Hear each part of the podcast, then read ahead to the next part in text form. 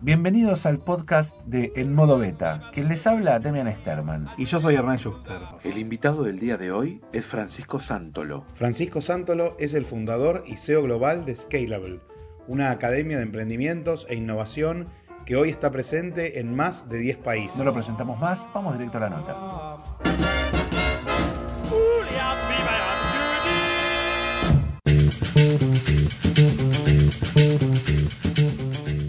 Sos una persona que según leí, tu primer emprendimiento lo tuviste a los 13 años Sí, con un chat. ¿Es así? sí. Sí, sí, surgió espontáneamente, de casualidad. Mi viejo era programador y arquitecto y tuve, él, él vendía este software de arquitectura para hacer grandes torres. Y ¿Cuál cosas era, el. CAD? Se llamaba M2 Arc. M2. ¿De qué año estamos hablando? Esto debía ser el 95. ¿Vos qué edad tenés? temprano. Yo ahora tengo 36. Entonces, Y entonces al, al ser programador, siempre que las computadoras quedaban viejas en la oficina, las traía para casa. Entonces con cuatro años yo ya tenía mi propia computadora en mi cuarto. Con ocho años teníamos una computadora cada uno en su cuarto, mis dos hermanas y yo, y aparte teníamos un servidor que para, esa, para ese entonces nadie entendía por qué había una computadora que nadie usaba en el medio del pasillo. porque le había quedado vieja a tu papá Claro, en su y él empresa. ya estaba muy avanzado, hacía redes, era como tener un locutorio en casa, jugábamos a los juegos en red y no habían locutorios. ¿Y vos ni te dabas juegos. maña? ¿Te dabas maña con las computadoras para ese entonces? Yo desde los cuatro fue mi mejor amigo la computadora. Después los videojuegos y lo que sea, pero realmente la compu no me podía separar. O sea, ya, ya, ya estabas ducho con la tecnología. Exacto. Y entonces, Eh, y entonces surgió el tema de internet de la nada. El, para darte una idea, el colegio tenía computadoras monocromáticas de esas naranjitas Sí. y yo ya estaba teniendo el programa este Super de chat. VGA. Toda gente muy le explicamos a la gente que nos escucha, Sí, sí, porque sí. no todos son millennials, Que es monocromático. que un monitor monocromático, los que hemos tenido computadoras a fines de los 80 o a comienzos de los 90, este, era o verde y negro Sí. o naranja y negro. Exacto. Este, y uno podía pasar muchísimas horas y se buscaban esos colores porque decían que descansaba la vista, lo Ah, cual mirá. era cierto. Pero esos monitores eran de fósforo, lo cual te perjudicaba también la vista. Ah. Así que esas eran las monocromáticas. Yo creo que la miopía que tengo viene de esa época. Ah, sin duda, porque después el gran negocio fue el protector de pantalla, Claro, que era un acuerdo. vidrio que se enganchaba arriba Era- del monitor. Era una porquería la Sí. cosita esa. Y encima vos tocabas con un dedo y se quedaba el dedo ahí. Bueno, este, eh, bueno sigamos, sigamos con, la, sigamos con tu historia y después repegamos nuestra Era la historia. época en que el sonido para conectarse que te estimulaba era ese ruidito. Ocho-. Bueno, era cuando internet, este, a lo sumo, era por teléfono, era dial-up, este, y las computadoras tenían sus parlantitos de 8 bits. Exacto. Uy, lo y, que era eso. y salía con 7 o 8 sonidos, lo cual si tenías un jueguito como el Pac-Man podías quedar totalmente descerebrado Claro. después de jugar 3 horas y ciego, o sea, ciego y descerebrado, las dos cosas, pero así crecimos y tan mal no salimos. Sigo creo. siendo celebrado. Ciego, sí, sí. Bueno, y entonces, Cuestión es que chateando en esas redes empecé a ser amigos de, de distintos lugares del mundo y me di cuenta un día que el programa que se usaba para chatear antes del ICQ, antes del MSN, que se llamaba Mirk, El MIR, claro. se podía programar. Entonces apareció un loco de México que había creado un script, que era una versión sobre ese programa, se llamaba Dark Ninja. Y el Dark Ninja permitía hacer algunas cosas muy divertidas, como mandar caritas, mandar algunos dibujitos que O sea, el precursor de los emojis. claro, el Claro. de los emojis. se llamaban ASCII Art, que eran como Sí. palitos y letritas que formaban dibujos de sirenas y pavadas. Y había hecho un programa y le pedí si lo podía ayudar. Al no tenía, ni, no tenía ni idea cómo se programaba, pero le pedí si podía dar una mano, me sacó medio del medio y en un fin de semana probando descubrí cómo se programaba un poquito ese IRC y, y armé la primera versión de una cosa que llamé Hocus Pocus con trein- 13 años que terminó siendo monopolio en el mercado, fundió el otro software y durante por lo menos un año y medio, dos, era el único software en el que se podía chatear. ¿Hiciste negocio con eso? ¿Lo pudiste vender? Sí. ¿Alguien te lo vino a comprar? No me vino nadie a comprar, pero hice negocio porque para poder descargar el software había que entrar a una página web. Entonces ahí empecé con un primer portal cuando no existía ni de remate ni Mercado Libre. Terra estaba recién empezando. ¿Qué pasó después de ese chat? Bueno, ese chat lo usaron, ¿cuántos? 50.000 personas he leído No. por ahí. Sí, no, no, bastantes más. Incluso la lista, en ese momento, imagínate que la lista de distribución de la página que mandaba chistes y cosas tenía 300.000 usuarios registrados. Claro, porque era la única forma de, de chatear, Claro. básicamente. ¿Y eso lo pudiste monetizar? Sí, Y- eh, el chat tenía, no existía el spam. Entonces cualquiera que usaba el programa, antes eran grupos generales de charla y privados, Y mandaba a todos los canales cada dos minutos una, un spam con estoy usando Hocus Pocus, bajalo de yo, relativo.com. yo me acuerdo. Ahora, Entonces era un bombardeo, había más publicidad de mi software que charlas entre las personas durante dos años. Entonces el sitio explotaba, tenía 50.000 visitantes únicos diarios en el 96, cuando no había nada. Claro. Y si vos, si vos tuvieras que proyectar eso, ese invento o ese, ese proyecto que generaste a los 13 años, lo tenés Sí. que proyectar, si te estuviera pasando hoy, con cómo hoy están las comunicaciones, cómo hoy está el mundo del, com- del comercio por vía electrónica, sí. esa empresa que generaste o ese proyecto, ¿cuánta plata valdría al, al dinero de hoy? Pa- para darte una idea, era como ser el dueño de WhatsApp. Era básicamente ser el dueño de WhatsApp. Bueno, creciste siendo un emprendedor y en el medio, en tu historial, en tu currículum, aparecen 12 años adentro de una corporación que Interesante. incluso te llevó a vivir a Dubái, ¿es Sí, así? sí, sí, sí, sí. Contanos un poco esa experiencia, por qué dejaste la idea de emprender de chico y por qué fuiste corriendo a agarrarla una vez que te fuiste a la corporación, ¿no? Bien. Eh, después de emprender esa empresa hasta los 23 años, estuve 10 años con Relativo. Eh, entré en el centro de emprendedores de la facultad, seguí eh, ayudando a emprendedores con las metodologías viejas. ¿Qué, qué carrera negocios. estudiaste? Estudié economía. A mí me gustaban negocios, me recomendaron hacer economía por una carrera más dura y, en el proceso, en el centro de emprendedores, ayudaba a personas a emprender. ¿En qué universidad es esto? En el SEMA. En el SEMA. Sí. Perfecto. Pero cuando terminé la carrera, empecé a buscar eh, para... pro- Yo siempre tenía esta, esta ilusión de...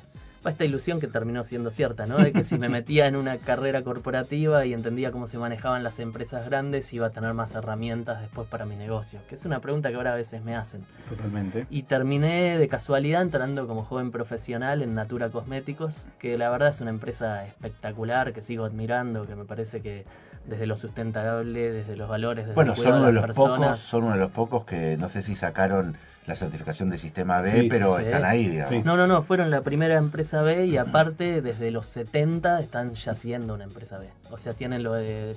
Ni siquiera fueron a RCE, en los 70 empiezan con el triple bottom line, que son los tres pilares, el de negocio, el, el El impacto el- económico, el impacto el ambiental social y y el el ambiental. social. Claro. Sí. Y esa experiencia fue fabulosa. Estuve 10 años en Natura, pude irme con 23 años a vivir a San Pablo. Después manejé Latinoamérica 6-7 años en posiciones de marketing, planeamiento comercial. Y la parte emprendedora desapareció de mi vida. Entonces me gustó mucho la parte corporativa en el tema de desarrollar personas, que es lo que siempre me, me motivó. Sí. ¿Estabas de- en de- recursos humanos? En lo que No, no, antes marketing. se llamaba No, marketing. no, arranqué en marketing primero y después planeamiento comercial, a- apoyando las áreas comerciales. En realidad, el emprendedorismo nunca se va. Siempre vos sos el intraemprendedor. Claro, Vos generás hace- proyectos para la empresa, Exacto. con capital de la empresa, Es- pero el proyecto de alguna manera es tuyo, que lo pones, lo volcás en los recursos de otro, digamos. Sí, es una, para mí es una filosofía. El, el emprendedorismo es una filosofía de vida en algún punto y vos siempre estás buscando, lo único que te lo haces de otra plataforma. Yo creo que sí, en realidad mirando hacia atrás, lo que hacía la diferencia en mi carrera en la empresa era siempre recibía o creaba áreas que no existían, las formulaba y después las llevaba a Latinoamérica. Les cuento una experiencia porque en la, en la academia que hacemos tenemos tanto gente corporativa de altísimo nivel como gente que nunca hizo un negocio, a la par. Y eso da mucha colaboración y mucha diversidad. Pero el aprendizaje que, me trae primero un consejo que es, eh, para, para ser emprendedor en el futuro, el camino que elijas siempre es bueno mientras aprendas en el camino. Así que eso es, coincido 100% con ustedes. Yo no me quedaría en una empresa por el dinero, ni me quedaría en una empresa por nada que no sea crecimiento, aprendizaje o herramientas para el futuro. El, el famoso enemigo del que se habla tanto de la zona de confort, ¿no? Exacto. Animarse a salir de ahí. Hay que salir rápido cuando no estás aprendiendo, Y porque las, el mundo nuevas, que las se nuevas viene es generaciones vienen así ya. Sí, ya vienen muchos, así. muchos se quejan del tema de los millennials. No, pero no, no se puede confiar Al porque se van rápido. Nos Es el van a enseñar todo, nos están enseñando Es todo. el paradigma no que traen, lo que hay que Sí, entender. exacto. los millennials buscan el aprendizaje y cuando sienten que ya no están aprendiendo, saltan a otra Y experiencia. tienen otra cosa interesante que es que ellos van por el propósito. Claro. Ellos no hacen solo aprendizaje, es el aprendizaje ligado a un propósito. Quieren lograr algo y Bueno. el mundo tiene que ser así. Vos construiste Scalable. Sí. Contanos qué es Scalable. Bien, les cuento. Para, para hablar de Scalable hay que, hay que dividir en dos partes. La primera es la empresa, que es la empresa vertical, y, y la segunda es la comunidad, que es una comunidad horizontal a la que se entra formando parte de la academia de Scalable. Les cuento un poco esto de la horizontalidad y la verticalidad, me viene interesando mucho. Es este tema de la jerarquía o los pares trabajando en conjunto. Hay un libro que recomiendo muchísimo que lo vamos a intentar traducir dentro de la colección Scalable, se llama The Starfish and the Spider. La, es la, la araña que le cortás la cabeza y muere la organización y la estrella de mar que le cortás un brazo y Se nace regenera, otro brazo pero nace otra estrella también.